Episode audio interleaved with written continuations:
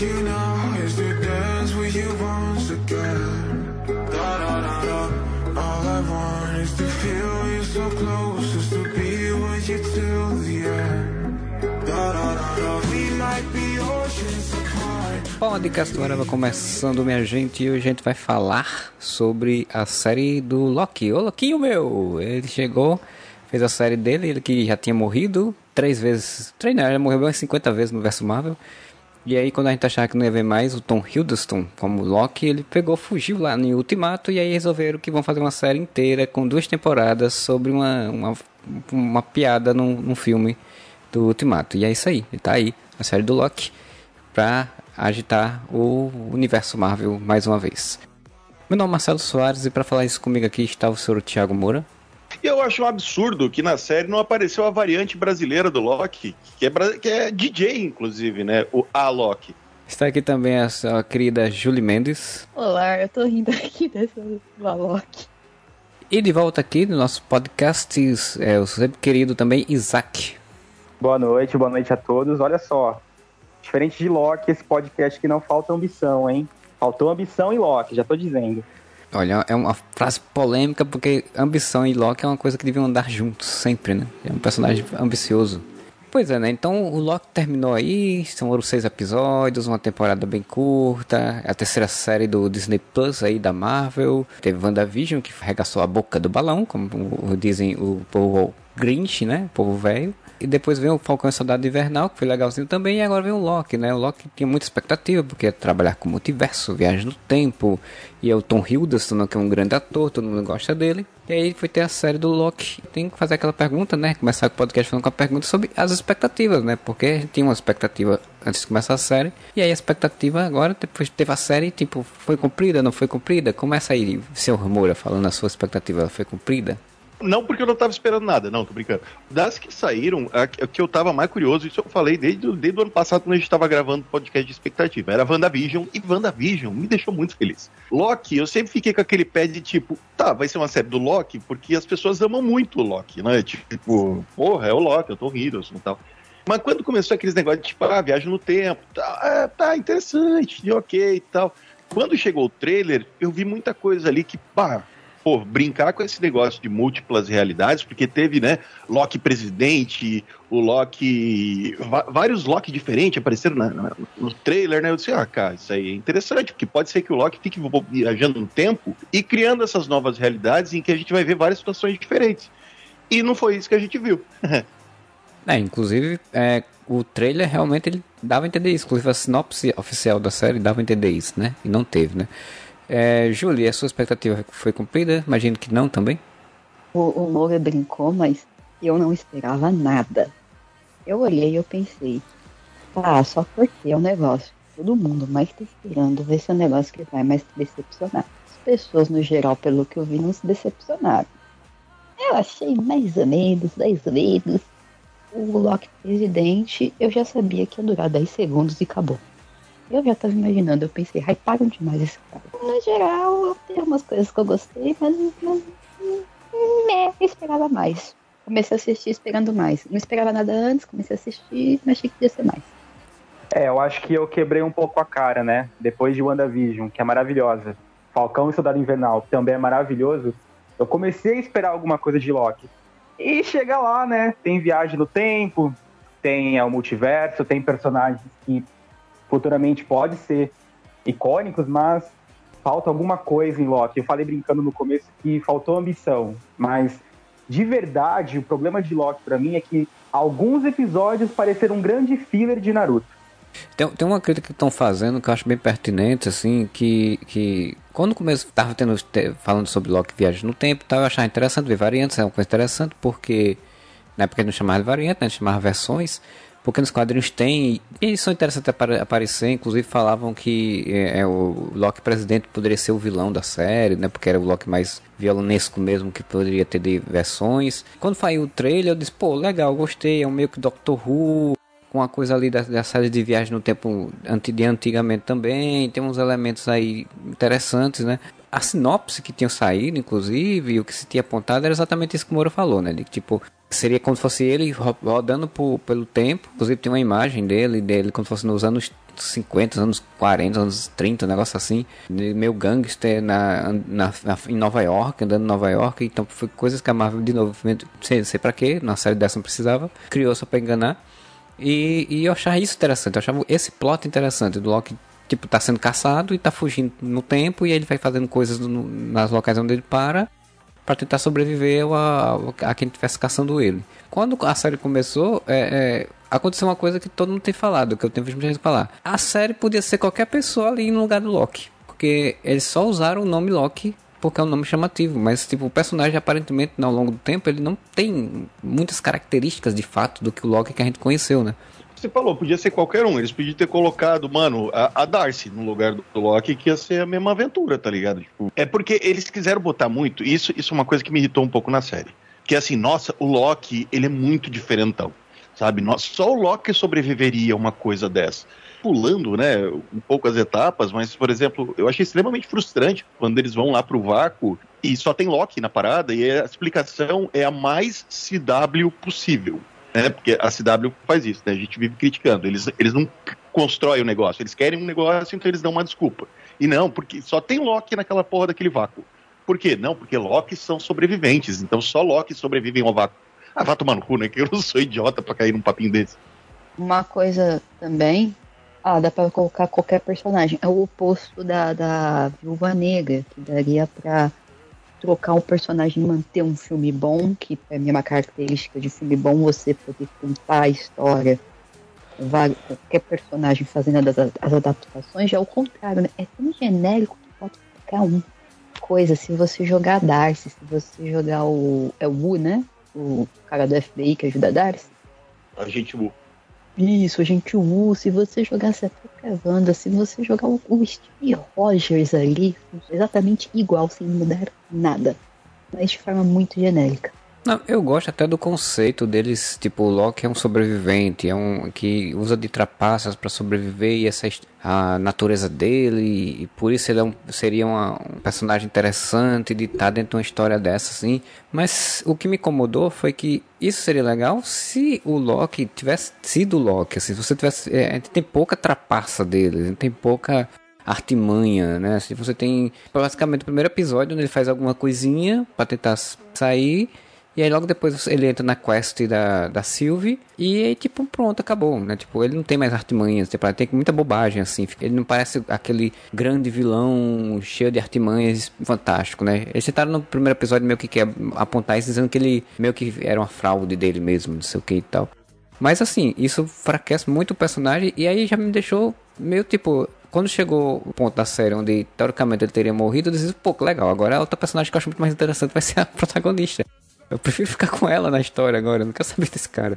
Mas aí, aí, já falando sobre isso, cara, quando o Owen Wilson, é muito difícil falar o Owen Wilson, é apagado lá, aí eu vi aquela cena e falei, ah, ok, essa porra não mata. Porque eles não vão tirar o Owen Wilson bem antes de acabar a série, né? Eles iam contratar o Owen Wilson pois pra é. esse episódio. Assim, ainda mais porque ele tava fazendo um personagem legal, eu gostei do Wilson nessa série, né? Então, tipo... Deixando de ser chato, assim, eu, eu, eu já comecei criticando, mas eu vou, vou passar um pano. A série em si, o que ela fez, e ela e vários momentos que ela deu, eu achei bom. Não é uma série que eu terminei achando, nossa, que bosta, sabe? Quando você termina uma temporada de The Flash, você se pergunta por que você ainda está assistindo essa série. Mas o problema é que, assim, recorreram uma forçação de roteiro muito boba, muito hábil, assim mesmo, cara, para chegar onde eles queriam. Queremos chegar do ponto A ao ponto B, e foda-se, só vai acontecer, sabe? Então não tem uma profundidade. Ah, queremos mostrar várias variantes de Loki Ok, só que daí para fazer isso eles tocam o Loki nesse tal desse vácuo e inventam essa desculpa que só Locks sobreviveram ao vácuo.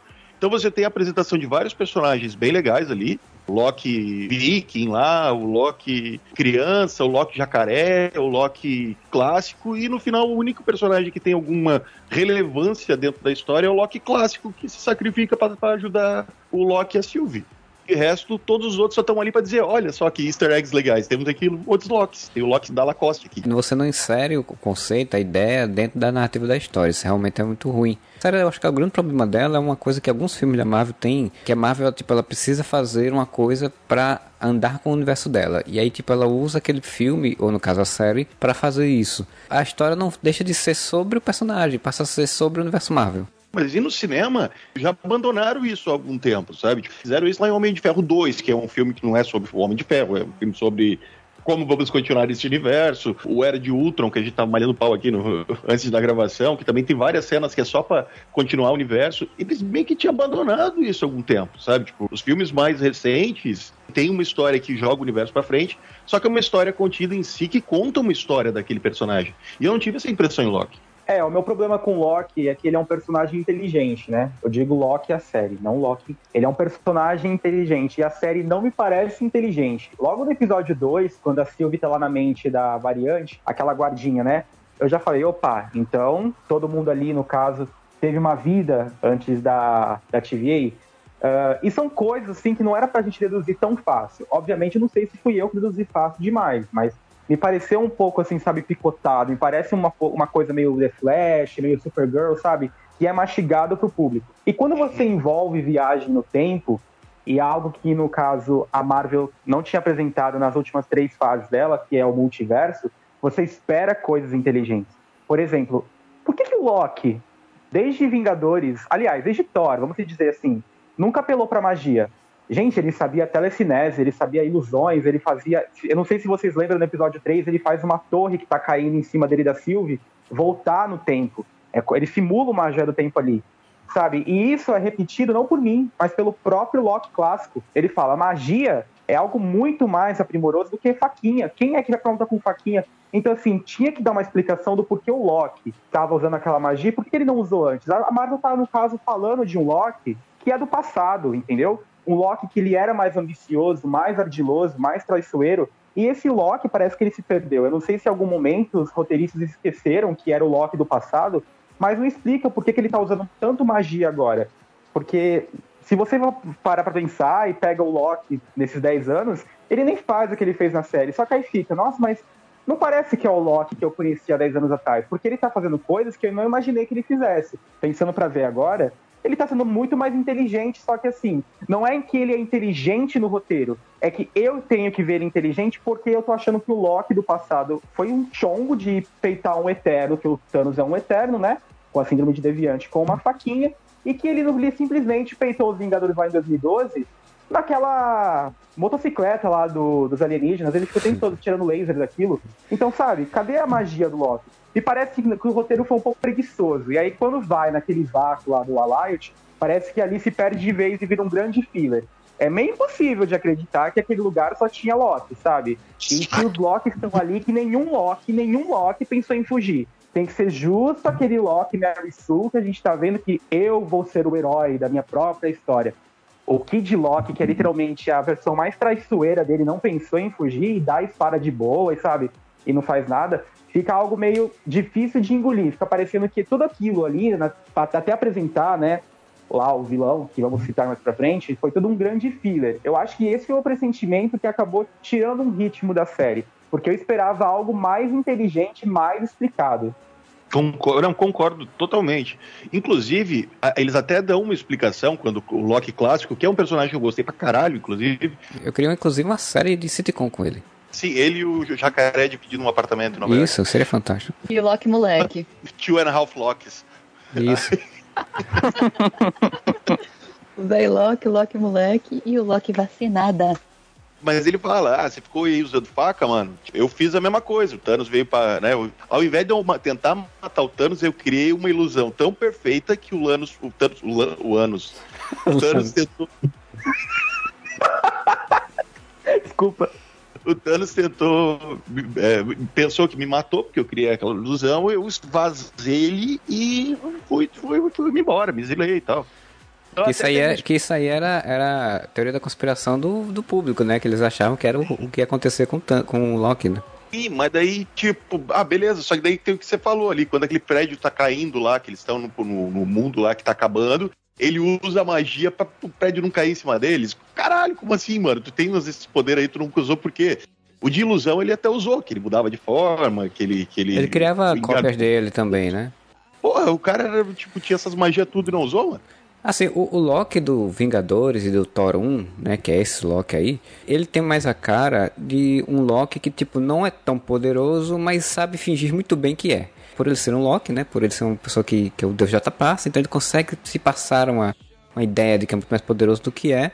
No Vingadores 1, ele tava tipo, eu não sou tão poderoso, mas eu tenho um exército aqui pra mim, então tipo, eu tenho pessoas para fazer coisas para mim e é isso. Quando foi no primeiro episódio, que tem toda a conversa do Will Wilson com ele, que ele vê a mãe morreu, ele vê que o destino da, de, qual seria dele, ele meio que se quebra, tipo, aquela empáfida, né? aquela arrogância, aquela coisa de eu sou foda. Esse fingimento que ele trazia do Thor 1, do Vingadores, quebra. Aí eu disse, pô, que legal, gostei disso. O primeiro episódio eu gostei bastante do primeiro episódio. A cena dele vendo ele, a mãe morrendo e ele morrendo é muito foda, cara. E mostra o quanto Tom Hiddleston é um ator fudido, porque tu vê ele se quebrando ali, do jeito que você falou.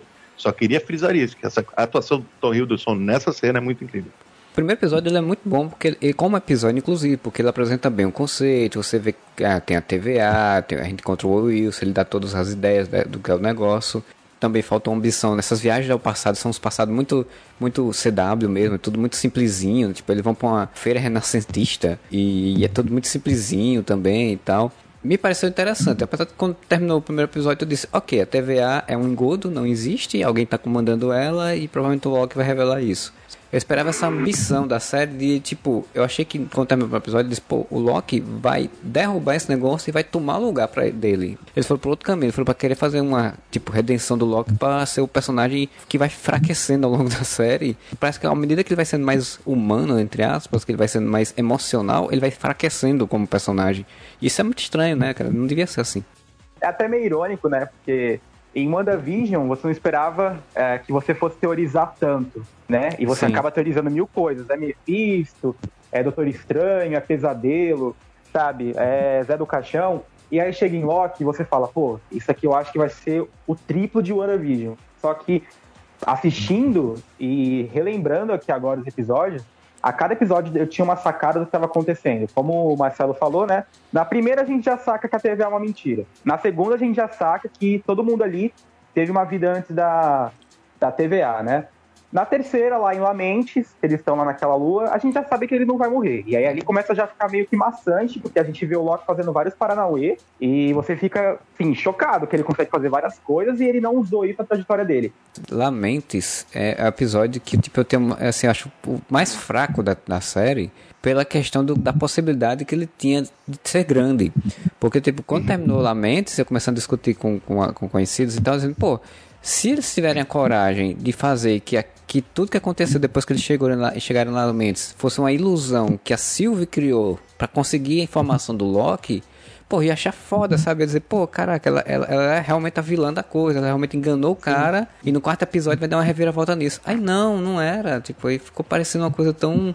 Perdeu a força do que seria, sabe? A possibilidade que seria. Essa aí, a série é uma série de possibilidades que nunca são. É, e aí você não consegue teorizar, né? Porque você já tá entendendo o plot. É. Você não consegue teorizar. E como eu falei, repetindo pela terceira vez, falta uma ambição, né? Falta literalmente é, inovar, fazer algo ousado. Quando a Cif aparece, eu vibrei. Falei, meu Deus, a Cif! É agora, porque quem sabe, né, a Cif é a verdadeira Lady Locke, né? Quando o Loki morre lá no Ragnarok, ele reencarna no corpo dela. Ela é a verdadeira Lady Locke. Por que que me gastaram a Jimmy Alexander, que não aparecia no universo Marvel desde 2015, que ela apareceu em S.H.I.E.L.D., que não é canônico mais, para fazer uma cena onde ela fica literalmente chutando o saco do Tom Hiddleston? Gente, qual que era a dificuldade de botar a Jimmy Alexander vestida de Lady Locke, sabe? para fazer uma brincadeira, falou assim: ah, olha só, existe uma loira, sinto muito, eu sou a morena. Entendeu? Até porque muitas pessoas que eu tava vendo no Twitter, num primeiro momento, levam um choque que a Lady Locke tá, tá loira e não morena. E sabe, tem, falta uma ambição, falta literalmente fazer algo ali que deixe o povo chocado. E isso eu só senti nos momentos finais do último episódio. Realmente a, a Sif, eu achei uma sacanagem também, porque assim, a, a Sif vai estar no filme do Thor.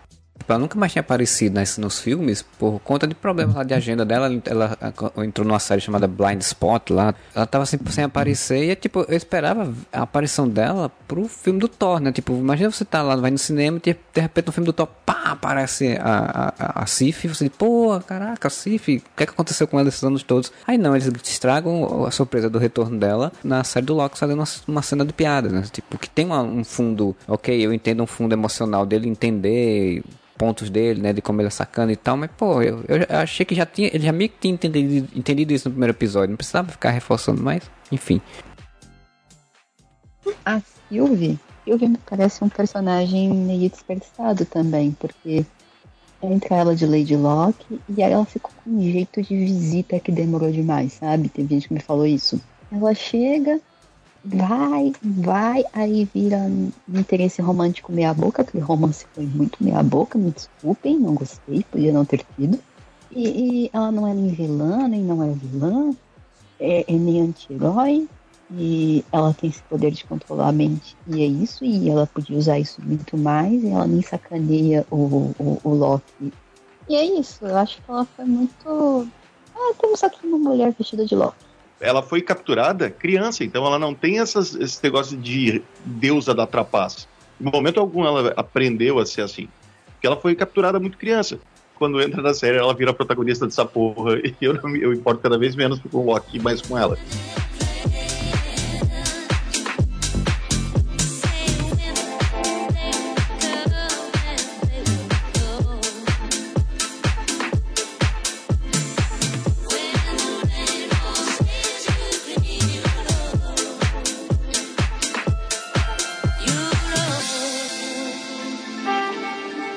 WandaVision, a cada episódio eles iam dando pra gente dicas muito confusas sobre o que estava acontecendo. Loki nos dava dicas óbvias, extremamente didáticas, para a gente perceber o que estava acontecendo, ao invés de ir pelo outro lado. Por exemplo, se a linha do tempo sagrada ela é apagada toda vez que alguém toma uma decisão de, diferente, tinha que fazer a Sylvie e o Loki pararem para pensar como que a linha do tempo da Sylvie durou não sei quantos anos ela tendo nascido mulher. Então já era uma linha do tempo alternativa desde sempre. Não é que ela tomou uma decisão e passou a ser perseguida por causa disso. É, então, mais esse... ou menos, né? Dá a entender que teve, mas que nem eles lembram mais qual é. Então que a, a TVA, aquela pergunta, né, a, a chefe lá, e ela disse que não se lembra mais. Quando a TVA chega para capturar a, a Sylvie pequena, ela tem ali uns 5, 6 anos. Então, durante um pelo mais, menos. Um talvez mais. até mais, talvez Acho uns 8 anos. Mais, era mais a menina já sabe um Kung Fu ali. Perfeito. O que eu quero dizer é que ela nasceu mulher. Então, tipo, não é a mesma linha do tempo em que o Loki fez um negócio e criou uma linha do tempo alternativa. Entendeu o que quer dizer? Essa linha do tempo alternativa sempre existiu, porque ela nasceu mulher. E só oito anos depois eles foram lá e apagaram aquela linha do tempo. Esse é o tipo de pista que seria muito mais intrigante você ficar se questionando, tá, mas por que que durou tanto tempo essa linha do tempo dela, então, antes de ser apagada? Do que eles jogarem na nossa cara coisas óbvias do tipo, nossa, todo mundo é variante. Dan, dan, dan. Nossa, os guardiões dos tempos são androides. Dan, dan, dan. Ah, cara, por favor os plot twists mais bobo que você pode imaginar, eles usaram na série. Mas é o seguinte, eu acho ela mais interessante que o Tom Hiddleston. Mas eu ainda acho muito largado. Tanto que o velho Loki dura 10 minutos e o velho Loki me parece mais interessante do que ela. O Loki moleque é mais interessante que ela. É mais interessante que ela e ela é muito mais interessante que o Tom Hiddleston. A única câncer que eu tenho com a série é que eu tenho a sensação que eles passam tempo demais parados, andando, olhando, ah, bebendo, comendo, botando copo. Dá pra se tudo isso, dava pra fazer a série em três episódios. A série é, eu acho que Loki deveria ter sido uma série britânica, né, no patamar, assim, nos padrões. Black Mirror, Years and Years, tem uma outra também, aquela Sherlock, com o próprio Benedict Cumberbatch. Séries britânicas que só tem três episódios de uma hora e dez, uma hora e quinze. Eu acho que se fosse três episódios, teria sido mais, é, mais chamativo, mais carismático para todos os personagens. Porque seis episódios fica parecendo que três ali são importantes, o um, né? Acho importante. O último, obviamente. Aí para encontrar um terceiro já fica difícil e três episódios ali, sabe, dispensáveis. Dispensáveis e praticamente inúteis, né? Porque não é inteligente, gente. Desculpa. Se você tá falando desse núcleo da Marvel, tem que ser bem escrito, tem que ser bem elaborado. Não é o núcleo urbano com o Demolidor e a Jessica Jones. Não é o núcleo mundial dos Vingadores né, e da ONU e da Pantera Negra, a Lativéria sabe? É o núcleo cósmico, é algo, é algo para ser chamativo, é algo que tem que ser wow. Vou, deixa eu dizer uma coisa tonta, mas esse núcleo é a Lady Gaga da Marvel. Tem que ser, no caso, totalmente né, esquizofrênico, desculpa a palavra, mas tem que ser. Descontrolado. É descontrolado, e não é, não é, simplesmente não é. Então tem três episódios ali que você fala, não, pode chutar isso aí, pode chutar isso aí, não tem nada pra mostrar. Parece que são 40 minutos de nada com 5 minutos de plots espalhados mais 5 minutos de crédito. É isso que parece que todos os episódios são exatamente essa sensação que eu tenho. 40 minutos de enrolação para 5 minutos de plot espalhados ao redor do episódio. E o que interessa são 30 segundos aqui, 30 segundos ali. E você tem que assistir tudo para ver. Me parece uma série muito boa que alguém pensou, mas a Marvel precisa socar no modelo Marvel de ter seis episódios, 45 minutos mais ou menos, porque tem os créditos de 99 anos, com piadinhas aqui, piadinhas ali, e aqui, aquela maldita cena da salada. Por que, que aquela cena existe? Eu entendo ela, ela é engraçada, mas ela vai um pouco longe. Você, por que você jogou refrigerante na salada, Loki? Isso é onde na Mentes, é? Não, ele tá lá na TVA e ele tá fazendo uma metáfora pro Wilson. Vamos chamá-lo de Moebius, que é mais fácil. Ele tá fazendo uma metáfora pro Moebius. Ele pega a salada do Moebius, pega a soda do cara que fala pra ele das pedras do infinito que eles usam como. Eles usam joias do infinito como peso de papel. Aí ele pega o refrigerante, ele joga na salada do Wilson. O Wilson fica Cara, por que, você tá jogando refrigerante na minha salada? Eu já começo a salada, me devolve essa. E eu tava junto com ele. Por que, que você tá jogando refrigerante na salada do Moebius? Loki, a gente entendeu a metáfora. Para! É, mas aí é a, piada de dupla de policiais, né? Que um é mais animadão e, e bagunça a comida do outro e é... Mas assim, eu, eu gosto da, da série eu, eu gosto dos dois primeiros episódios porque eles são bem tópicos e bem explicativos em, eh, no que é a estrutura. Se a Sylvie tivesse pego aquelas bombas, fosse, aí fosse fazer o ataque, o negócio, e eles tivessem, ele tivesse impedido ela de fato, tivesse caído, em vez de eles terem ido só para lamento, se aquele ponto, naquele ponto eles começam a, a, por conta de algum problema na máquina, como acontece muito em Doctor Who, eles começassem a cair em realidades alternativas, e aí você começasse a encontrar os locks das realidades alternativas enquanto eles estão tentando resolver a questão enquanto vocês vão brigando porque um atrapalhou a, a dinâmica do outro, tipo, seria muito mais interessante do que você ter aqueles dois episódios do, do em Lamentes e para depois eles irem pro vácuo ter toda essa, essa, essa dinâmica ali. Enquanto eles estivessem encontrando outros locks e fugindo da TVA, eles podiam ter essa sacada de pensar, começar a pensar junto e dialogar, e aí chegar a entender, ó, oh, pô, peraí, vamos, vamos pensar aqui, tem alguma coisa errada desse, dessa, desse negócio, né? Pô, deve ter alguém acima. Porque senão ficou muito, tipo, eles vão para Lamentes, eles fazem um evento Nexus que depois acaba não explicando muito bem por, por quê, o que, que aquilo quer dizer. A TVA encontra eles, eles vão presos e aí depois eles conseguem se libertar e, e tipo, fazer tudo aquilo que a gente já imaginava que ia acontecer no episódio, né? Tipo, eles se libertar, aperta a cai, destruir o negócio você descobrir que, que são falsos. Você já sabia, então tem, tem muita dinâmica. Realmente, eu concordo que tiveram que ser uns três episódios, ser mais contido. E aí você consegue construir melhor a série e dar mais força para os personagens. Agora, como eu falei, como a série se chama Loki, quando o Tom Hiddleston, o personagem dele, teoricamente morreu, eu disse, bom, seria uma virada legal porque a série é Loki, então pode ser qualquer Loki comandando a série.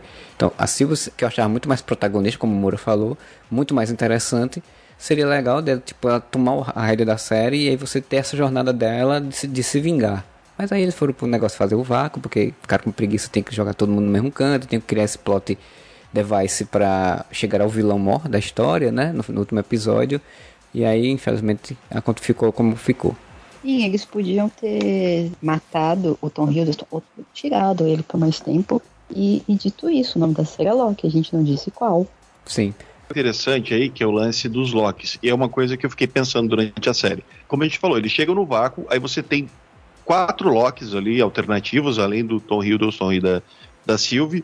E daí eu fiquei pensando, cara, por que, que eles não fizeram exatamente isso que tu citou? Por que, que ao invés de ficar nesse, ah, eles vão para tal lugar, aí capturado pela TVA de novo, e vai não sei o que, que é essa quantidade de episódios que só fica no vai e volta, por que não fazer ele para diferentes universos, diferentes realidades, e formar uma espécie de equipe Loki, tá ligado? Tipo, com Locks tentando salvar suas próprias realidades linhas do tempo, e daí você apresenta num episódio Kid Loki, no outro episódio Classic Loki, no outro episódio. E assim você vai montando esse, esse grupo de Locks que vão enfrentar a TVA. Porque a, a Julie falou um negócio interessante: é 40 minutos de qualquer coisa e 5 minutos de plot em cada episódio. E daí eles pegam vários conceitos e enfiam tudo num episódio só sem aprofundar, que é o grande problema para mim do episódio do vácuo. sabe? Tipo, joga todos os Locks ali, que vão acabar se aliando, mas o Kid Loki não faz porra nenhuma. Sabe, aqueles Loki que ficam se matando lá no bunker, não tem importância nenhuma. Se aquela cena não existisse, não faria falta. Vou dar um exemplo de como eles tomam decisões CW, que eles não sabem o que fazer, então eles tomam as decisões mais bobas possíveis. Eles fazem todo aquele lance de ir até o, o Alliot para enfrentar o Alliot, eles têm um, um negócio para voltar para TVA, né, um, um temp pad para voltar para TVA, o cara é quatro. E daí, como eles não têm o que fazer com o Kid Lock nesse momento, eles simplesmente falam, fazem o Classic Lock falar: Não, mas a gente vai ficar aqui nessa merda, desse vácuo aqui, com esse demônio querendo comer a gente, porque ah, é o nosso reino. Caralho, é, é a desculpa mais CW que existe, sabe? Ah, não, não, nós não vamos, já estamos acostumados com aqui, não sei o quê. É simplesmente porque tu não sabe o que fazer com o personagem, porque eles falaram no mesmo episódio que o sonho deles era sair daquela merda. Não é qualquer personagem perdido nível D da Marvel. São Locks. Tinham que ser pessoas ambiciosas, tinha que ser pessoas, no caso, que querem, no caso, mais do que tudo viver. e não tem isso. É, eu pensei realmente que, tipo, a Sylvie ia ser a vilã, ou ia, aí o Loki ia enfrentar ela, aí você ia descobrir. A Sylvie não, na verdade eu pensava quando, antes da série que ia ser o, o, presidente Loki, né? Que ele era o vilão. E aí, tipo, eu realmente achei que ia fazer esse time Loki, realmente. Quando falaram que ia ter o, o Loki pequeno, o pequeno Loki, o Kid Loki, ia ter a Lady Loki, ia ter não sei o que. Eu pensei, pô, legal, eles vão se juntar para enfrentar esse Loki presidente e impedir uma ameaça geral que esse Loki presidente ia fazer. Isso para mim era a série legal do Loki, é você botar vários personagens diferentes em um episódio, você mostrar pelo menos um ou dois por episódio e você construir uma equipe e você, pô, e essa equipe de Loki juntos consegue ser super inteligentes a um ponto de pensar coisas que nenhuma outra pessoa pensa. E aí sim, isso seria uma série que eu queria ter visto, sabe? Tipo, seria a série pra você, nossa, essa série seria foda. Fazer o um Megazord de Loki. Isso, inclusive com, com o Classic Loki fazendo o construto do Megazord. Ia ser foda, rapaz. Ô, Loquinho, meu! Olha essa fera aí, meu! Tá pegando fogo, bicho! Deixa eu só concordar com o Thiago. Alguém pra, falou para mim no Twitter que a série do Loki e a série O Arif deveria ser a mesma coisa. Deveria ser uma só. Com o Loki viajando seja lá em 3D, ou seja lá, no caso, em 4D, não sei, viajando é pelo, pelas linhas do tempo, né, pelo multiverso, e encontrando versões de outros heróis, e que seria muito mais é, chamativo do que foi feito, porque, ok, o multiverso foi apresentado em Loki, mas o multiverso vai ser realmente mostrado em um Arif. Então dava para ser a mesma coisa. Agora imagina se fosse uma animação do Loki. Meu, que espetacular que seria. Então isso que o Thiago falou de ter o Loki viajando pela linha do tempo, em vez de ficar naquele negócio de pega-pega da TVA, sabe, Tom e Jerry TVA, seria algo mais lembrado, assim, icônico, porque eu acho que a série Loki não vai envelhecer bem. Não vai. Olha, sabe uma coisa agora, concordando contigo, Isaac, até aprofundando, uma das coisas que eu gosto é que o final de Loki seja a criação, vamos dizer, o multiverso finalmente se libertando. Imagina, usando um, conceito da distinta concorrente, se a história de, da série do Loki fosse o Loki descobrindo aos poucos, daí conhecendo o Sylvie, Kid Loki, Classic Loki, que na verdade a TVA é uma espécie de anti-monitor, quer dizer, eles estão destruindo o multiverso para manter só um universo existindo. Que é isso que eles fazem. Só que da forma que é feito, é que não é legal, entendeu? Então, se aos poucos a gente fosse, pô, ele fosse lá encontrasse o Kid Loki, descobrisse que todo o universo do Kid Loki foi destruído, porque a TVA não permite que existam universos paralelos. E todo o universo Classic Lock foi destruído porque a TVA não. Então eles estão tipo criando genocídios de, de universos simplesmente para manter uma linha do tempo só. Isso seria muito melhor construído, na minha opinião, do que simplesmente eles ficarem como a gente está falando nesse brincadeira de gato e rato que eles ficam a temporada inteira. Nossa, fenomenal, fenomenal. Eu acho que você disse, é, se existisse mesmo já era top 10 melhores coisas que a Marvel já fez. Porque daria para apresentar depois, né, a, os Illuminati, aquele room lá de 2015 do Jonathan Hickman, que é, os universos estão morrendo, tem alguém que está cometendo genocídio universal, e aí o Raio Negro, o Senhor Fantástico, Pantera Negra, Namor, Homem de Ferro, sabe? Imagina que legal no futuro a gente ver uma versão dos Illuminati. Se fosse isso mesmo, aí sim seria algo esplêndido, porque não, não tem o que falar do que foi mostrado pra gente. É o Loki, é isso que eu tô dizendo, é o Loki. Tinha que ser algo inteligente, tinha que ser algo. Pô, isso é a cara do Loki. Isso é icônico como o Loki foi nos últimos 10 anos na cultura pop. E não é. Parece que por ser o Loki, eles falaram. Eu falei até com a Julie isso, né, mais cedo. Ah, é o Loki, joga qualquer história, ele tem fã mesmo. O Tumblr vai amar, o Twitter vai amar, o importante é que vende. E a galera que, no caso, que pensa mais a fundo, que vê o universo Marvel mesmo, como é um world building, vamos dizer assim. Não acrescentou muita coisa. O que acrescenta mesmo é o final, com o multiverso ali se abrindo. Eu vou até concordar de ti discordando, Isaac, porque sim, parece que é qualquer história só porque é o Loki. Mas ao mesmo tempo, me dá uma impressão de quem, quem escreveu isso achou tão genial o que estava fazendo. Nossa, a galera, cada episódio vai explodir a cabeça, porque Porra, pra mim o plot twist vai. Porque todo episódio eles tentam dar um plot twist, né? Seja descobrindo que todo mundo é variante, seja descobrindo lá que os Guardiões do Tempo são androides. Mas são uns plot twists tão óbvios ou previsíveis que, cara, é o que você falou, é Loki, cara. é, é, a série do Deus da Trapaça. A gente tinha que se sentir trapaceado no bom sentido no final de cada episódio.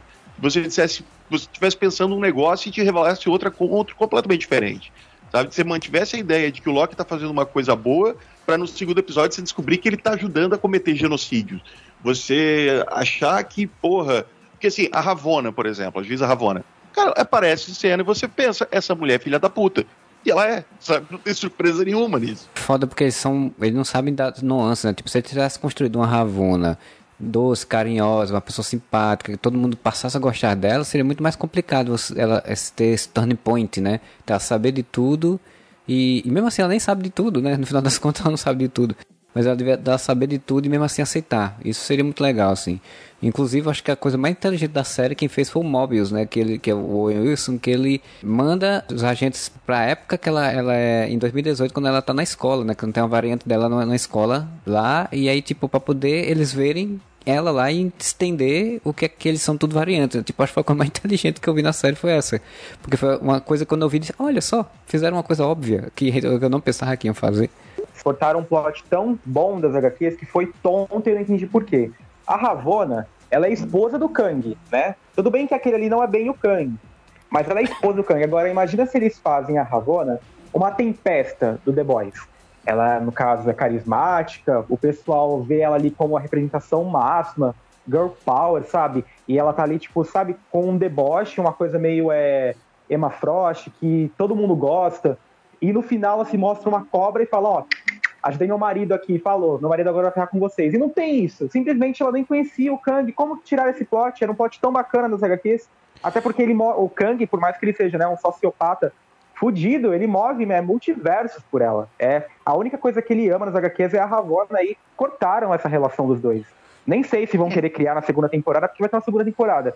Mas pensando no que o Thiago falou, se a Ravonna fosse é, uma pessoa que você ama durante cinco episódios e no último se mostra uma cobra, seria muito mais interessante. Porque aquela personagem não sabendo de nada e você já sabendo que ela é uma FDP desde o primeiro episódio, não cria um vínculo legal com você. Se falar, pô, é só mais uma vilã da Marvel, e sei lá, tá no mesmo nível da Ghost de Homem-Formiga. Poderia ser bacana, mas morreu na esquina. Eu tô curiosa até agora. Quando eles botam uma variante nova na TVA, eles apagam a memória de todo mundo? Como é que eles fazem isso, gente? Como assim? Eu não entendi. Tipo assim, eles, eles todos são variantes, certo? Sim. Eles não, não, não botam na TVA e Olha, um trabalhador novo. Mas ele não era uma variante até semana passada? Pois é, é né, bicho? É, eu não e, sei. E, e assim, série, séries e filmes que terminam com esse tipo de questionamento me incomodam um pouco, sabe?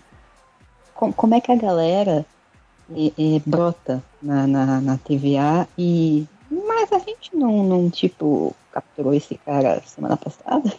Ah, não. Pois é, né, rapaz? Até porque aí já é um, o roteirismo de, de, de, de filme, de série mesmo, né? Tipo, eu vi algumas pessoas questionando porque no final da série, no, né, no final de tudo, é, o Loki volta para vai para aparentemente uma, uma TVA paralela, aparentemente. E eu vi gente reclamando, porra, mas como é que, tipo, vai ter uma realidade alternativa onde o Kang teve a mesma ideia do outro e pegou as mesmas variantes? Eu digo, gente, tipo, roteirismo de série, velho, pra manter os personagens. Tipo, você tá reclamando disso. Mas, é, é isso, felizmente, é, são coisas que acontecem, é roteirismo. Eles não pensam em explicar esses detalhes, né? Mas, em termos burocráticos, como eles explicaram buro burocracia de um monte de outra coisa, podia ter explicado isso realmente. Filmes e séries livros e afins Tem coisas que depois você fica mais, ué, mas se você parar pra pensar, o problema é que eu tive isso enquanto eu assistia. Eu acho muito incômodo ter esse tipo de sensação enquanto eu tô vendo, enquanto eu tô lendo. Um exemplo é o Felipe Kadik. Os livros dele geralmente estão num cenário de pós-guerra. Eu acho que o filme As Lágrimas de Policial é, teve uma guerra. Só que em nenhum momento eu fiquei pensando, mas que guerra? Mas por que, que tá assim? Mas por que, que requer esse registro? Mas por que, que isso acontece? Isso não acontece, sabe? Ele não te explica nunca as guerras. Ele não te explica porque é, tem uma cena muito particular. Ele precisa de um registro para passar por um posto, aí tem que falar com uma menina, a menina que faz o registro, e esse registro precisa desde que teve a guerra. Mas eu não fico pensando, Pô, mas como assim teve guerra? Sabe? O livro é bem construído e você não fica. Mas como assim guerra? Você, você só aceita, tá, teve guerra, vambora. O cara precisa de um registro, o registro é importante, e teve guerra, mano. Vamos. Sabe? Ele sabe levar, ele tem vários livros que tem situações que ele não explica. O Minority Report teve uma guerra, ele nunca explica a guerra.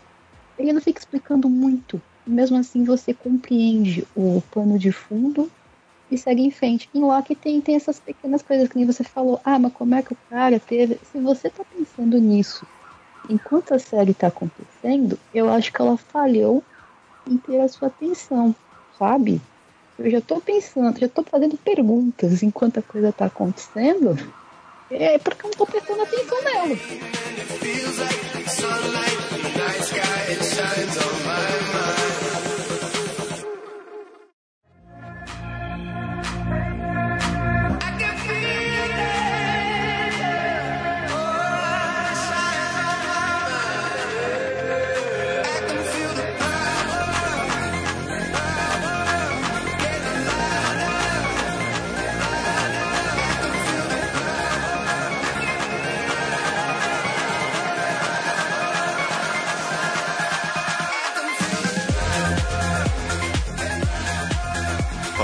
Último episódio, acho que de todos esses problemas, o que mais realmente me deixou olhando assim, cara, sério que vocês estão fazendo isso?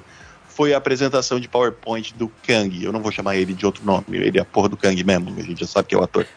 Eu citei, né? No WandaVision, cada episódio eles vão te jogando várias pistas falsas ou verdadeiras que tu vai montando quebra-cabeça e no final, quando eles revelam que a Wanda, né? E que primeiro foi a Agatha Long e depois que foi a própria Wanda que criou aquela realidade, tudo faz sentido. Sabe? Parece que as peças se encaixam e eles não precisam jogar nenhuma, ninguém te explicando isso com a, a régua.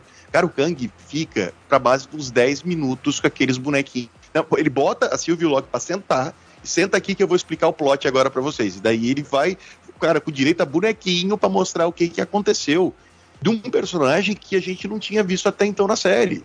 Sabe? Eu acho isso muito, muito estranho, que era exatamente o que todo o que eu pelo menos estava falando, que eu via muita gente falando na época de WandaVision, é, cara, se apareceu o Mephisto no último episódio dizendo que o vilão é ele, não faz sentido, porque não tinha sido apresentado ainda. Fizeram isso com o Kang, sabe? O Kang aparece com uma. Desculpa, o, o- ator é incrível. Jonathan Majors em, em- em Lovecraft Country, ele tá incrível, mas eu odiei aquela atuação chata do Jim Carrey dele. Sabe, de tipo, nossa, olha, eu sou muito excêntrico, eu sou muito inteligente, mas eu sou muito excêntrico. E daí explicando ali, "Ah, não, teve a guerra de multiverso, fui eu que acabei com tudo, e blá blá blá blá blá blá blá blá. Eu achei isso muito, muito ruim e de um roteirismo muito, muito pobre. Ficou parecendo muito, tipo, vai tá chegando no final da série, o que, é que a gente vai fazer? A gente não sabe quem é o vilão, vamos botar aqui qualquer pessoa, então vamos inventar isso aqui agora. Tipo, inventaram aquilo ali correndo, porque realmente, assim, como eu falei, se tivesse tido aquela história dele viajar pelo multiverso, se ele encontrar em cada, univer- cada uni- universo um, um Loki, se eles criassem uma equipe, eles começassem a pensar juntos sobre aquilo tudo, eles chegassem a perceber que, tipo, olha, aquilo ali é uma balela, uma conversa, tipo, eles são deuses da trapaça, eles deviam ter percebido que aquilo era uma conversa, então ele começar a pensar que tem alguma coisa a mais, tem outra pessoa e começar a procurar vestígios dessa outra pessoa, No- no- até no próprios universos que eles estão indo, por exemplo, e aí no final você tem uma amarração com isso para dizer, olha, ah, eles chegam lá já sabendo que, que- quem, é, quem é a pessoa. Né? Então, tipo, isso seria legal, seria uma, seria uma virada muito legal. Então, não, eles são inteligentes ao ponto de conseguir decifrar uma coisa que ninguém tinha decifrado e conseguir chegar lá de- porque chegou. Mas até isso eles não fizeram. Até pra chegar lá eles tiveram que fazer um arrodeio de tipo. Que eu não acho tão ruim, mas ao mesmo tempo é ruim. Que é tipo ah, pra s- controlar o, o cachorro dos infernos, né? O Cerberus, né? Porque é isso, é aquele cachorro, é o Cerberus. Aí você tem que segurar minha mão e você tem que confiar na força do, do- da sua própria força interna. E nosso amor junto vai conseguir fazer com que você controle ele também. E vai conseguir abrir as portas e a gente vai entrar. Cara, já teve um tempão com isso. Já tinha tido um tempão deles conversando com os, os outros Loki. Aí vai ter um tempão deles conversando com a, com a hologramazinha de relógio, né? Entra, aí vai andando, aí encontra a hologramazinha, que inclusive a ideia original era que eles tivessem uma, uma luta com ela também. Então, tipo, aí pra depois vai pro, pro, pro Kang, o Imortus, como teoricamente seria, né? Porque teoricamente ele é um Imortus na- do quadrinho. Muito cansativo pra chegar.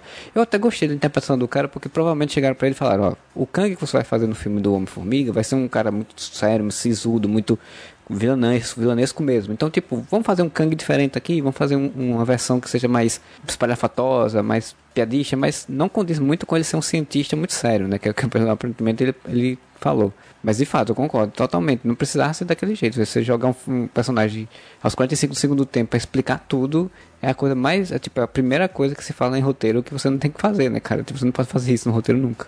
Eu tive, inclusive, a impressão que ele seria mais um Loki.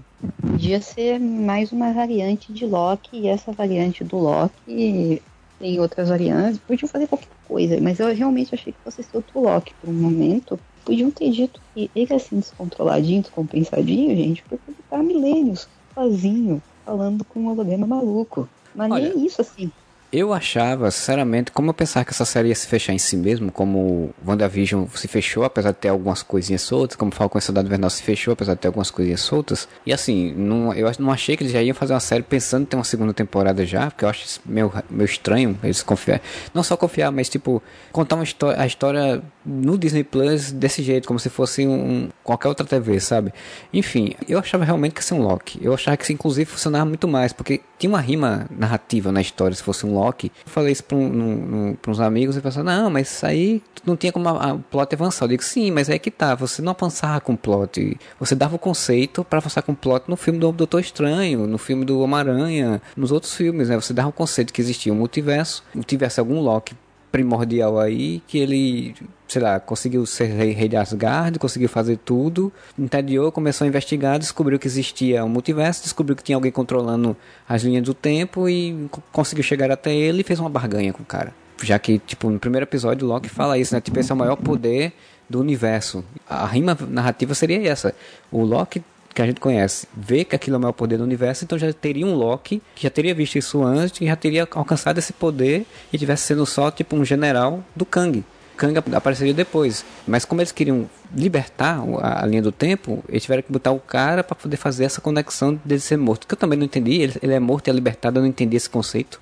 Não entendi o que é que tem a ver, como é que é, porque eles não explicam isso, né? Eles explicam tanta coisa, mas não explica isso. Como é que o corpo dele está conectado às linhas do tempo para ele ser morto isso impede que se criem os negócios. Ele não criou a TVA para isso, então, tipo. Ele é o Willy Wonka. Ele precisa de alguém para cuidar da fábrica de chocolate e dos Umpa-Lumpas. Mas isso só vai acontecer se alguém vier com a intenção de assumir o fardo e matá-lo. Ou a ideia não é. Não, ele não queria morrer. Assumir. Ele queria, ele queria que eles assumissem e ele queria tirar férias. Isso, tipo. isso, isso. Quando ele morrer, falou: Não, já morri mesmo, então acho que eu tô livre agora. Eu não entendi esse conceito. Ficou parecendo que ele tinha uma maquininha, maquininha no peito dele que conectada ao multiverso e quando ele morreu essa maquininha desligou e aí quando ela desligou liberou a, a rede Wi-Fi lá. Não, é, e... que a, é, que a, morte dele era um evento inesperado porque ele só conhecia os eventos até aquele minuto em que ele faz a oferta. Então assim, ele na cabeça dele talvez a galera, como eles são Loki e, e esse é o lance do Loki, eles não iam matar ele, eles iam assumir o trono juntos. Já que eles estavam apaixonados, é, o Loki quer poder, eles iam assumir o trono e pronto. Eu acho que ele não esperava que a Sylvie traísse o Loki, matasse ele e matasse o, o Kang. E para ele, ele pensou: não, já que eu morri, isso não me interessa mais, isso não é mais problema seu, agora isso é do Aspira, então tô livre esse argumento da Julie, né, de que ele tem que morrer, no caso, pro universo lá, multiverso ser liberado. Esse roteiro aí que ela deu agora, né, é algo que a gente tá dando pra série só inteligente, porque realmente eles não explicam. Mas, explicando ao Marcelo, esse plot de que a pessoa que morre, e aí o multiverso se choca, é um plot de Excalibur, né? É uma equipe é, dos anos 80, dos X-Men, aonde é a Majestrix Universal, né? Fica lá fora da realidade, na cidadela lá, que inclusive tem esse nome. O Loki fala no final que eles encontraram a cidadela. Então, assim, é um plot roubado, né? Não de uma HQ dos X-Men, mas de uma galera que apareceu primeiramente com os X-Men. Não sei se vocês conhecem, mas é a Magistrix, que é a Saturnine, antes dela foi a Lady Roma, é a mulher, né, que fica ali protegendo o multiverso para que eles não se choquem. E aí, se ela morrer, o multiverso começa a se chocar. Inclusive, recentemente, esse plot foi revivido numa HQ dos X-Men, que aconteceu no ano passado, se chama 10 de Espadas. Eu achei que sim, em algum momento ia aparecer até a Saturnine, né, no, na série, mas esse plot não é perdido, não é inventado, não é jogado. Ele, no caso, existe nas HQs, só que deram pro Kang. Só que fica porco porque não é explicado, né? Não, Aí isso sim. que a Julie fala, a gente até tenta dar um conceito pra série, mas infelizmente também a gente não sabe se é isso mesmo. É, é algo bem triste, já que como você falou, né? Explica, explica, explica e chega no negócio e acaba não explicando, o que a gente mais precisa saber. É, porque se a série tivesse mostrado ao longo do tempo, se eles tivesse deduzido ao longo do tempo que, tipo, ah, a linha do tempo é, só não se ramifica de fato porque tem alguém vivo, conectado fisicamente com ela, e se essa pessoa Isso. morre, essa, aí sim essa linha ramifica, independente da TVA fazer o que faz. A TVA só tenta controlar o que já está controlado, né? Tipo, que pouquinho que sai. Aí, tipo, você, ok, entendi, mas não é dito, né? Então, tipo, eu- quando ele morreu, eu disse, tá, ok, eu sei que é um plot normal, é tipo, é tipo uma peste que tá no mundo, você mata a pessoa, o vilão e aí a peste desaparece, né? É tipo os robôs do, do Vingadores 1 destruem uma base e todos desfazem, né? E, tipo, é um plot normal, mas, cara, tipo, podia ter sido mais, mais bem trabalhado um pouco, né? Concordo, isso eu concordo mesmo. Fica confuso e estranho, realmente. O que não deveria acontecer, né? A gente tinha que mandar o, o, o Will Smith, outro lá que eu esqueci o nome, ia jogar um vírus no Kang e resolver o problema. Ia espalhar por todas as linhas temporais e ia resolver todos os problemas. Olha só, a gente tem que chamar o Smith. Porque eu fiquei sem entender, assim, tipo, esse conceito do, da, da linha sagrada, tinha outras linhas, aí eu não entendi se ele bloqueou aquela linha do tempo para as outras e os, os outros vão, iam atacar e ele estava impedindo. Aí eu não entendi se, se. Eu não entendi isso. Esse conceito eu realmente não entendi. Eu, eu acho que provavelmente a Marvel não vai explicar. Vai ser isso aí mesmo. Foda-se, você vai ver lá o filme, mas não entendi. Você tem que assistir com o coração. Isso não fez o menor sentido pra mim, porque isso não é explicado. Tipo, tá a TVA lá usando as bombinhas pra pagar as realidades alternativas, essa parte aí eu tava entendendo e tal. Só que daí quando eles metem o Kang ali no final, e que ele dá aquela explicação toda, não sei o que, daí a Sylvie mata ele e a morte dele cria um multiverso. Tá, mas ele é só um cara, ele não é uma entidade. Se ele fosse uma entidade, se ele fosse o Dormammu, eu entenderia. Mas não, ele, é um- ele deixa bem claro que ele é um cara de carne e osso. Então por que, que a morte dele leva à construção do, do multiverso? Pessoalmente não gostaria que fosse uma variante de Loki, porque pra mim ia parecer. Não, não digo que não faria sentido, como o Marcelo falou, faria sim uma rima perfeita no roteiro. Eu não queria, porque eu não gosto desse negócio de tipo, tudo é Loki, tá ligado? Eu não gosto desse conceito. Poderia ser bom? Poderia. O que que. Eu vou puxar então aqui a saída que poderia ter sido usada, que é. Se a Ravonna tivesse sido mais bem trabalhada, como foi dito, se ela tivesse essa personalidade dúbia, meio, meio Emma Frost ou Tempesta tal, e no final você descobre, pá, que a Ravonna é que estava fazendo essa porra toda, porque a Ravonna é uma variante do Kang. Aí tu conta a mesma história, que, cara, toda vez que cria-se uma, uma linha do tempo alternativa e o Kang, ela, né, a Ravonna, é um homem, dá uma caralha do cacete. Então ela tá criando só essa linha do tempo em que só existe ela de variante de Kang, digamos assim, porque se surgir o Kang homem, vai dar uma merda do caralho. E ele vai ser o vilão que vai sair destruindo e querendo conquistar tudo. Usar ela como vilã no final seria muito mais interessante, ou faria muito mais sentido no roteiro, do que apresentar o cara do nada. Ai, Moura, mas aí é lacração. Não pode ter homem, homem tem que ser extinto, mulher que vai- quer ficar no lugar, não pode, é lacração. Não, ela não ia ser a heroína. Ela ia estar cometendo genocídios porque, porque ela está defendendo uma coisa que ela acredita. Ela acredita que se tiver é, outra variante, essa variante dela que vai virar o Kang, ela vai acabar com tudo. Então ela prefere destruir tudo ao redor do que permitir que as pessoas tenham um livre arbítrio e surgir um universo em que a variante dela se tornasse o Kang e começasse a tentar com outros universos. É mais ou menos imaginar assim, ó. ela seria aquela mulher que ela prefere explodir todos os países e deixar só os Estados Unidos existindo do que permitir que exista uma terceira guerra mundial. A sua ideia seria muito boa. Inclusive, você teria o vilão o tempo todo na série, né? Enfim, é que é uma coisa, um, re, um requisito muito legal, como por exemplo, o WandaVision mostrou, né? Tipo, a Agatha tava lá desde, desde o início. Então, tipo, ela não é a vilã da série, mas ela é um elemento importantíssimo de vilania dentro da série, ela tá desde o início. É você fazer isso. Porque o que, é que Kang diz, né? O Immortus, aquele que permanece.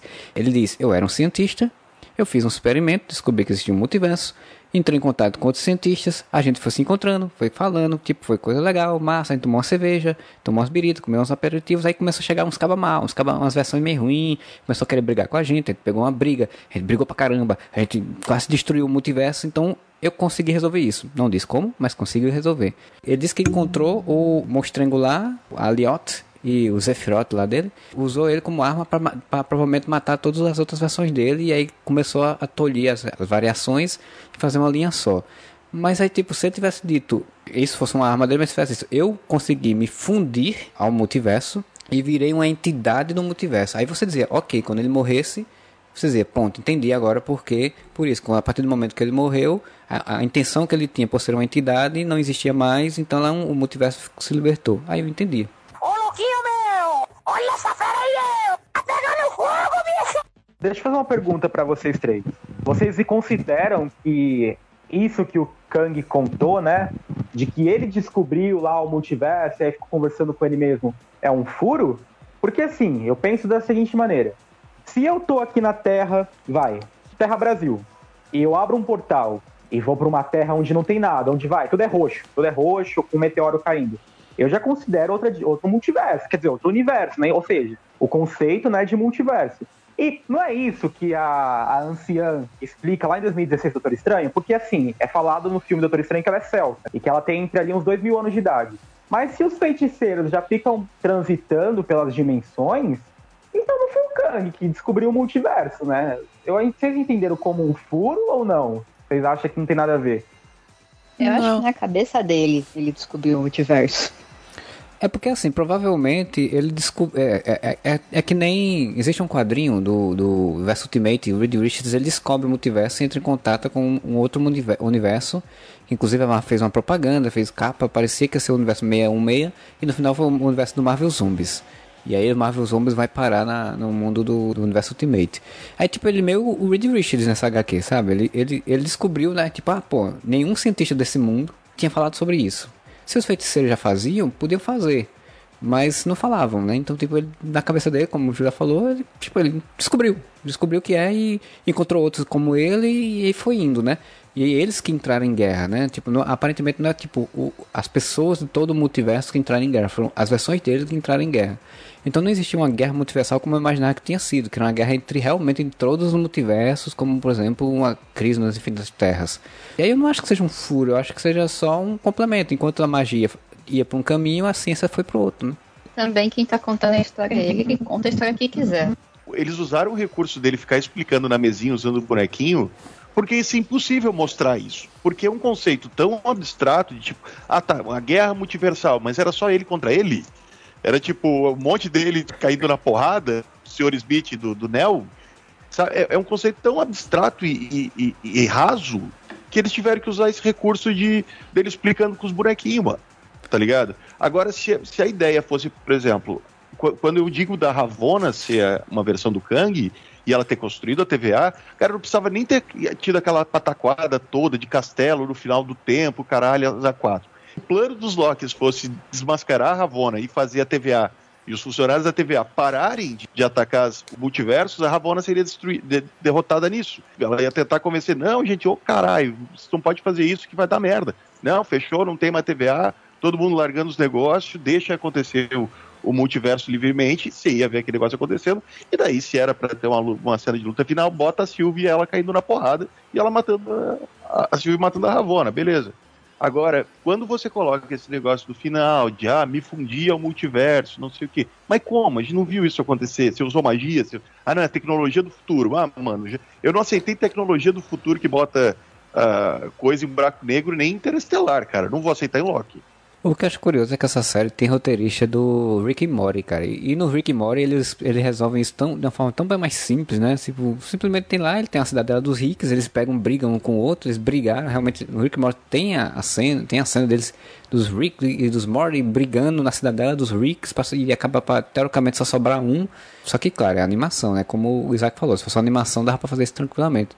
Mas eu, eu, eu, acho que realmente a gente chegou ao ponto que o Moura colocou a melhor solução para tudo isso seria isso mesmo, seria uma, uma greve da TVA, né? O pessoal da TVA dizendo greve, vamos fechar as portas, vamos, vamos, vamos falar com o nosso sindicato, vamos fazer passeata, botar as plaquinhas para frente e vai fechar esse negócio e a mulher lá gritando, mas gente, se fechar, vai cair a economia, a economia vai acabar. Mas não, a gente tem que fazer porque é o certo.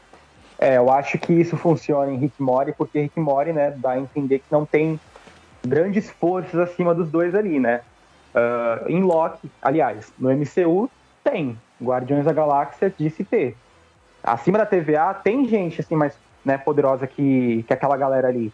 Tem Força Fênix, tem Morte, Eternidade, Tribunal Vivo que aparece no episódio lá do Alliot. Fica meio difícil de acreditar que as entidades cósmicas tá vendo aquilo e falar, ah, deixa rolar.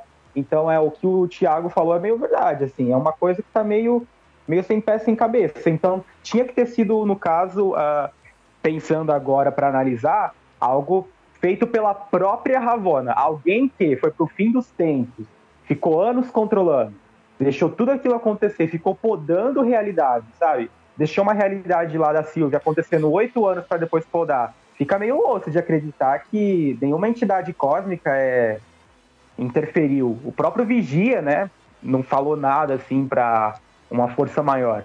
Não dá para acreditar nesse plot. Esse plot não bate, sabe?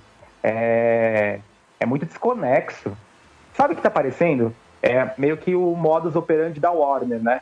Eu falo uma brincadeira assim com meus amigos. A Warner vai girar a roleta e dessa roleta, né, vai vir um herói que vai ser adaptado na, na DC nos próximos anos. Ficou parecendo que a Marvel finalmente girou a roleta. Gira a roleta e escolhe alguma coisa para adaptar para essa série, que poderia ser qualquer personagem. Muito sincero, se fosse a Darcy, como falaram no começo, teria sido literalmente a mesma coisa. A diferença é que a Darcy ficaria mais cabível, porque a Darcy não é nenhum gênio trapaceiro igual o Loki, né? É, concordo, é verdade. A ideia de expandir para aquele castelo no final do tempo, que é um, é um visual bonito e tudo mais, isso não se discute, mas é exatamente o fato de que quando você bota lá no final e o cara fala com todas as letras, não, eu sou só um cara normal. Dai não fecha, não bate, tá ligado? Não bate a conta assim, tá? E essa guerra multiversal, como é que foi? Ah, teve. Aí só mostra os bonequinhos caindo da porrada. É explicação, como eu falei mais de uma vez aqui nesse podcast, cara. É explicação de série da CW. É Legends of Tomorrow com orçamento gigante, cara. Simples, é muito simplista a forma de explicar um negócio extremamente complexo que a Marvel não tinha feito ainda sabe? Quando a gente foi descobrir sobre Joias do Infinito, sobre como vai chegar agora os Eternos, são sempre umas explicações que eles se dão ao trabalho de desenvolver e explicar como aquilo aconteceu. Ali é só o cara falando, não, teve uma guerra multiversal, eu e mais um monte de gente a mim saímos na porrada, e daí eu consegui isolar esse universo, e daí eu apaguei tudo ao redor, porque eu peguei esse bicho aqui. Mano, de onde você tirou esse bicho, velho? Sabe? Tipo, como é que você controlou ele? Você é só um cara normal. Ah, não, é tecnologia do futuro me vê que tecnologia. não, é tecnologia, é magia. Não, se ele fala que misturou magia e tecnologia, já era alguma coisa, né? Melhor do que só não dizer nada. Se eles gastaram dinheiro para fazer o holograma da, da reloginho, eles podiam ter feito uma animação em vez de, de, de explicar, tipo animação mesmo. Pega o povo do Rick Morty lá e faz uma animação a, da Guerra Multiversal. Né? explica, em vez de ficar eles explicando com os bonequinhos ali, faz uma animação foda, assim, bem legal. E tipo, explica como se fosse um holograma para eles e acabou. Podiam ter gasto um episódio fazendo essa animação. Ao invés de gastar seis episódios fazendo um grande nada, o quinto episódio podia ser animação da Grande Guerra, tipo, só vai, não vai te explicar o que é.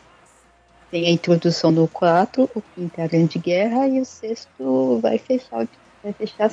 Eu penso que grande coisa do que foi mostrado ali na TVA tem que ser ignorado nos próximos anos, porque se você vai incluir tudo que Loki mostrou, não vai bater. Sabe por quê? Porque o Arif vai mostrar o multiverso, né, com outras versões do que a gente já conhece.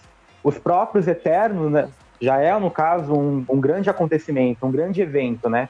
Então fica meio difícil de falar que a TVA não impediu, sabe? Já que tinha alguém controlando. Os Eternos são seres com poderes cósmicos. Então tem que ignorar, porque se você para pra pensar, pô, mas não intermeteram nisso? Fica uma coisa meio assim, sabe? Não tá batendo, não não tá conectado. Eu acho que até a TVA tira um pouco do trabalho que a Marvel tinha feito nos últimos 10 anos, que tudo era conectado. Mirabolaram muito e no final não deu em nada. Se a TVA fosse uma galera que não deixa só a galera de fora viajar no tempo, ok, ó, a gente tá aqui porque ninguém pode viajar no tempo. Ponto final. Você não pode viajar no tempo porque você vai ferrar lá com o futuro, com o presente, até mesmo o passado. Mas não, não é isso. É, envolve multiverso, envolve realidade, envolve essa convergência, né, de ficar entrelaçando uma com a outra. E acaba ficando uma coisa meio falsa. Não tá bem explicado, não tá bacana parece que ver Loki é como se você nunca chegasse naquela sensação assim de estar completo, de estar realizado. Eu achei que eu ia ver Loki, eu ia me sentir ouvindo é, I Run, sabe, do A Flock of Seagulls. And I Run, eu ia ficar nostálgico, ia ficar emocionado, eu ia entender, sabe, a preciosidade do multiverso da Marvel ia ficar, meu Deus, por que, que eu existo? Eu, eu queria pegar essa experiência para mim e ficar pensando, Deus, por que, que eu existo? Será que na Terra 2 eu sou diferente? Ou será que eu sou, tipo, esse mesmo garoto aqui é meio doido da cabeça? E não tem isso. Eu assisti Loki e eu praticamente queria dormir, porque tava chato. Eu tenho medo, Isaac, quando os Eternos seja. Ah, é porque não era da nossa conta. Ah, certamente vai ser. Provavelmente algum elemento vai surgir pós-ultimato que vai dizer, ah, isso aqui me chamou a atenção, eu preciso intervir. Alguma coisa antiga que vai reaparecer. E antes não era da conta deles porque estavam, sei lá, vivendo a vida deles. Já falou bastante, acho que a gente já pode for final mesmo, né? Encerra, encerrando, né? Encerrar. encerrar.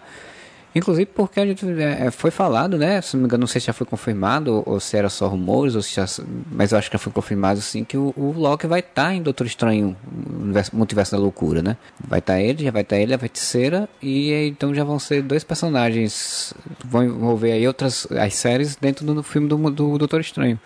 E aí eu fiquei com a, a, a maior pergunta possível, tipo, Tipo, eles vão fazer a segunda temporada da série e aí já botar ele no filme do Doutor Estranho. Tipo, aí vai ser o que? Essa série vai sair quando? Daqui a dois anos? E aí vai, ele vai fazer decorrência do que tem Doutor Estranho e ele vai fazer o que no filme do Doutor Estranho, né?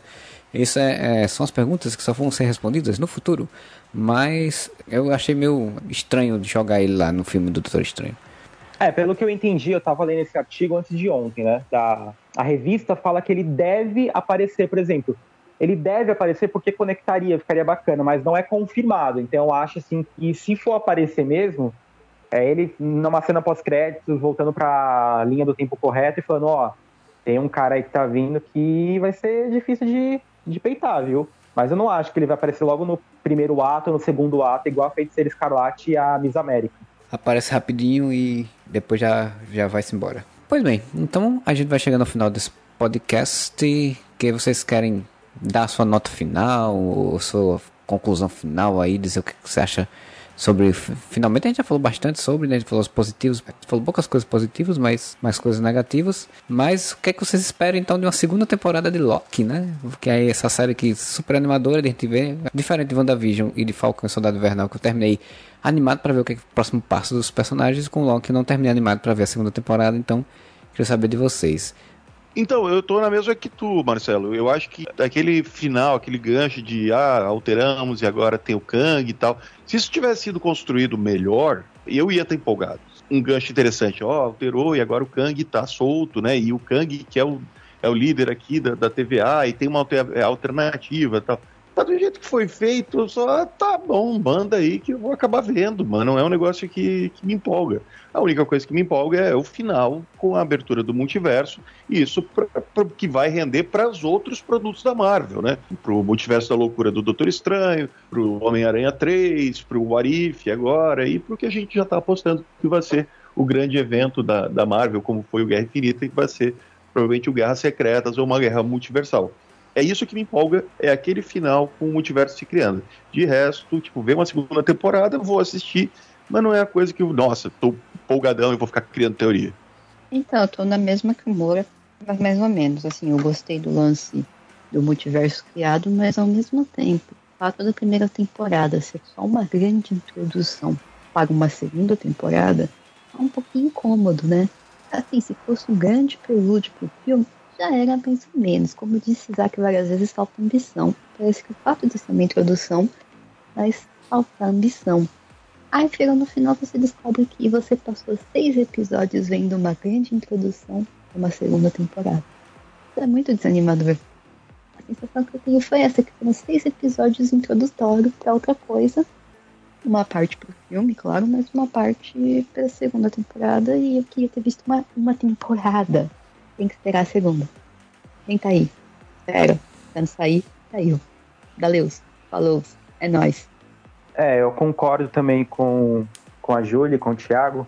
Uh, não tô animado. Como eu já disse, né, pareceu um grande filler. Não cumpre a expectativa que o WandaVision cria e que Falcão e Soldado Invernal mantém. Até porque são duas séries que fecham o ciclo do passado deles e bola pra frente no cinema. O Wanda como Feiticeiro Escarlate, Sam Wilson como Capitão América. E o Loki como nada, porque né, vai ter que ter uma segunda temporada, o que é desanimador saber que ele vai ter que ter uma segunda temporada para explorar coisas que dava para ter feito nessa primeira temporada e que pecaram assim. É como qualquer outra coisa que a Marvel fez na fase 2. Não anima, não motiva, sabe? É uma era de Ultron, onde tudo parece ser, sabe, vários picotes de uma ideia que teve e aí unificaram tudo no liquidificador e saiu assim. Uma, se é para dar uma nota, eu dou uma nota 6, nada mais do que isso. E a segunda temporada, talvez eu assista só para ver se vai ter, né, introdução de alguns personagens, como eu disse, que eram do núcleo original e que não quiseram adaptar. A própria Ravonna, no caso, sendo uma, uma conhecida do Kang, o interesse amoroso do Kang, né? E que eles coloquem entidades cósmicas para falar, pô, isso aqui tá, tá uma bagunça. É, cadê a CLT disso aqui? Cadê, sabe, os direitos trabalhistas? Que as entidades cósmicas apareçam, no caso, como um sindicato ali, porque se for para ser Loki, Mobius e aquela guardinha lá, que também nem foi explorada, não é para mim. Infelizmente, não é para mim. Sem condições, sem ânimo algum para uma segunda temporada. Comentário, a guardinha, ela também é de Lovecraft Country e é uma das minhas personagens favoritas na série eu gostei dela porque eu não imaginei que ela fosse ter uma relevância, assim, né? Não imaginei que eles fossem dar essa relevância. Apesar que a atriz já era conhecida, eu não imaginei que ela fosse dar relevância a ela de tipo, dela ser um ponto aí de virada de alguns outros personagens, né? Mas, mas foi legal. Eu não tô com muita expectativa pra segunda temporada, depois dessa primeira que me frustrou, né? Eu esperava, o que eu esperava dessa série era mais Doctor Who e, e menos da Marvel manter esse universo coeso, teoricamente. Não sei o que é que esperar dessa segunda temporada. Eu sei que agora vai vir o What If, que eu tô muito mais animado com o What If, né? Além de por ser animação, que dá pra fazer muito mais coisas. Faz o que era pra essa série fazer, né? Como a gente já falou. Inclusive vai ser o Vigia, que é um personagem que eu queria ver muito. Ele já apareceu como easter egg. Apareceram, na verdade, três, né? Como easter egg. Em um filme, acho que foi no Guardiões da Galáxia, eu acho. Sou animado, eu gosto muito dessa história do multiverso. E ainda esse ano ele deve sair. Deve sair a série da Miss Marvel e a série do Gavião Arqueiro, né? Tem ainda mais duas séries esse ano, além da What If, para discutir em podcasts futuros, né? Eu queria agradecer de novo ao Isaac pela participação, já participou do podcast da Viúva Negra. Se você não ouviu, volta lá no nosso site e vai ouvir, ou volta aí um pouquinho no agregador onde você estiver vendo, vai ouvir. Muito obrigado e fica aí para o convite para as próximas séries. A gente vai vir aqui de novo debater aí com a gente. Ah, com certeza. Eu que agradeço, viu? E você que gosta aí do Whatever, curte a gente, acha a gente legal? Você pode entrar em contato com a gente através do contato areva.com. Você pode mandar seu e-mail com sua sugestão, sua dica, com divulgação de alguma coisa que você queira divulgar. Você pode dar nossas redes sociais lá no Facebook, no Twitter, no Instagram, que é tudo arroba. E ainda tem lá o catarse.me barra podcast Areva, que é o nosso financiamento coletivo, onde as pessoas entram lá, tem umas faixas de valores e elas pagam mensalmente. E temos recompensas e você mantém o nosso site funcionando aí, nosso feed, tudo funcionando. Assim como Bruno Felipe Costa, que é nosso padrinho campeão, a Alina Aparecida Matias, que é a nossa madrinha defensora, e o Algures Oficial, que é o padrinho defensor. A gente volta semana que vem com mais um podcast. Bom final de semana pra vocês e whatever!